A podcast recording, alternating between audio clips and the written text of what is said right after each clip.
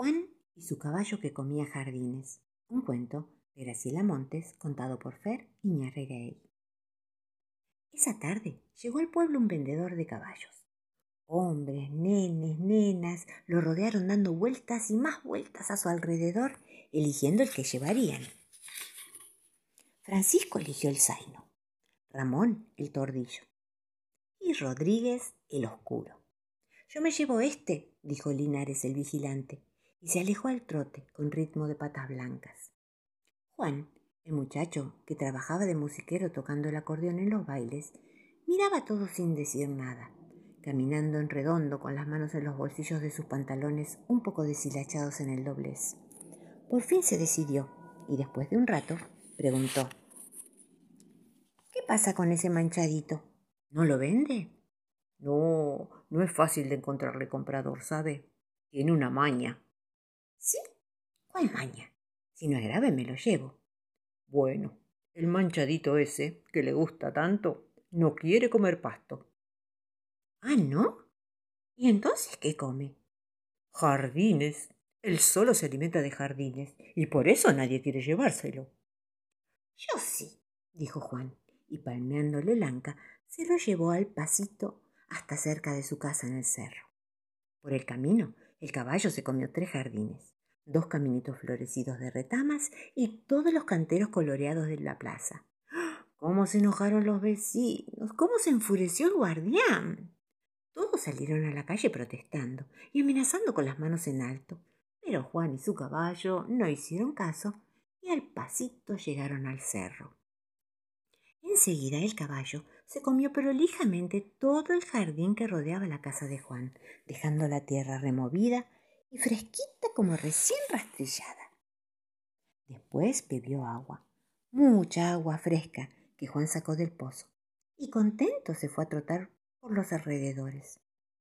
Juan se quedó mirándolo desde la casa.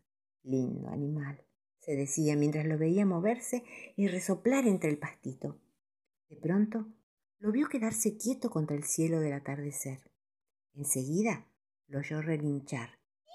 Y vio cómo, mientras relinchaba, le salían del relincho muchísimas flores multicolores que se desparramaron por el aire como si fueran una salva de estrellas.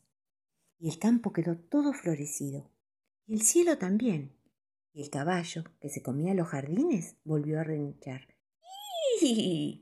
las flores se fueron volando por el camino hasta el pueblo y se sentaron como mariposas en las calles, en las ventanas y en los espacios de los canteros que, hacía un ratito apenas, aquel extraño caballo, comilón de jardines, se los había tragado como si hubieran sido de azúcar.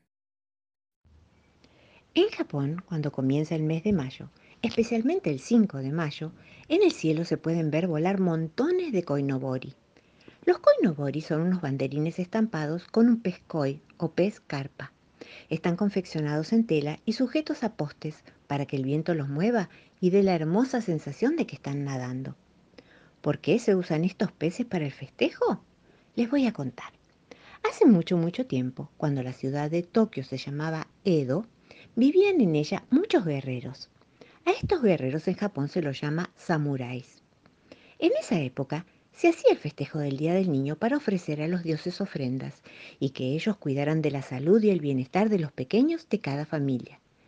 Pero ocurrió que de pronto el festejo fue cambiando y los samuráis comenzaron a adornar sus casas con estandartes de sus familias, haciendo de alguna manera que ese día fuera más exclusivo. Los estandartes eran unas banderas largas que usaban en las batallas.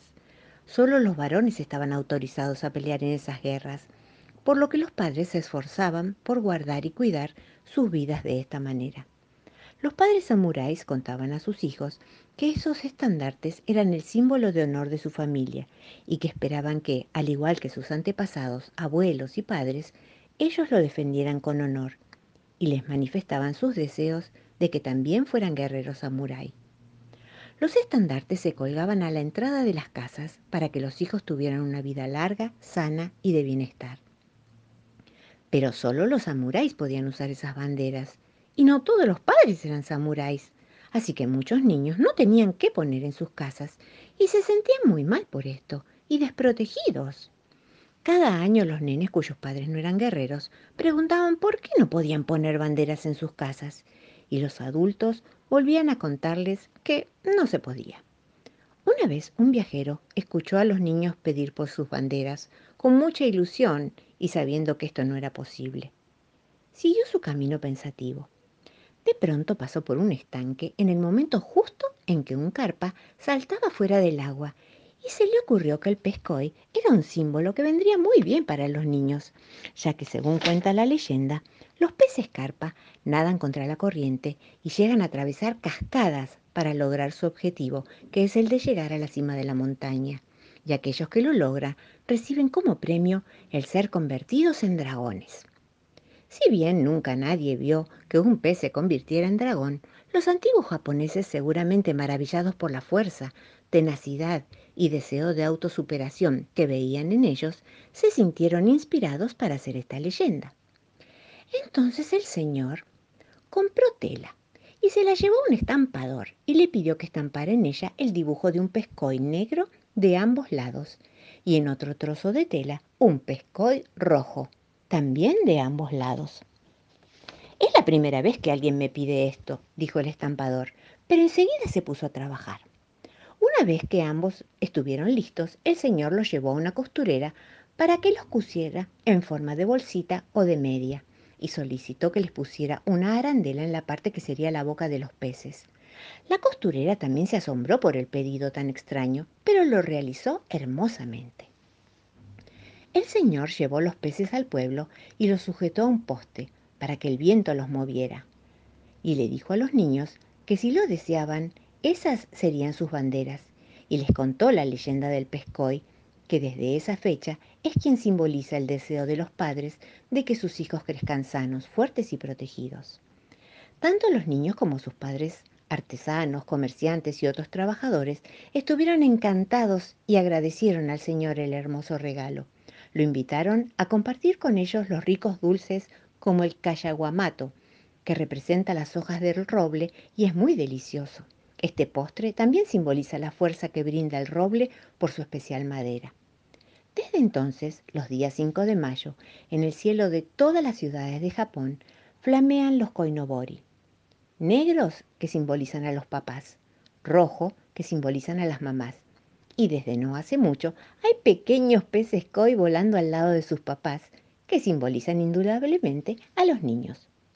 Las niñas, si bien comparten las delicias de este día, ellas tienen su propio día de festejo, pero esa historia es para otro cuento. Koinobori Santi Arigato. Juan Pedro Pablo de la Mar es mi nombre así. Y cuando me ven, me dicen al pasar, Juan Pedro Pablo de la Mar, la la la la la la la la. Había una vez una familia que vivía en una casita de campo en un pueblo pequeño y amistoso. Tenían una vaca que les daba leche.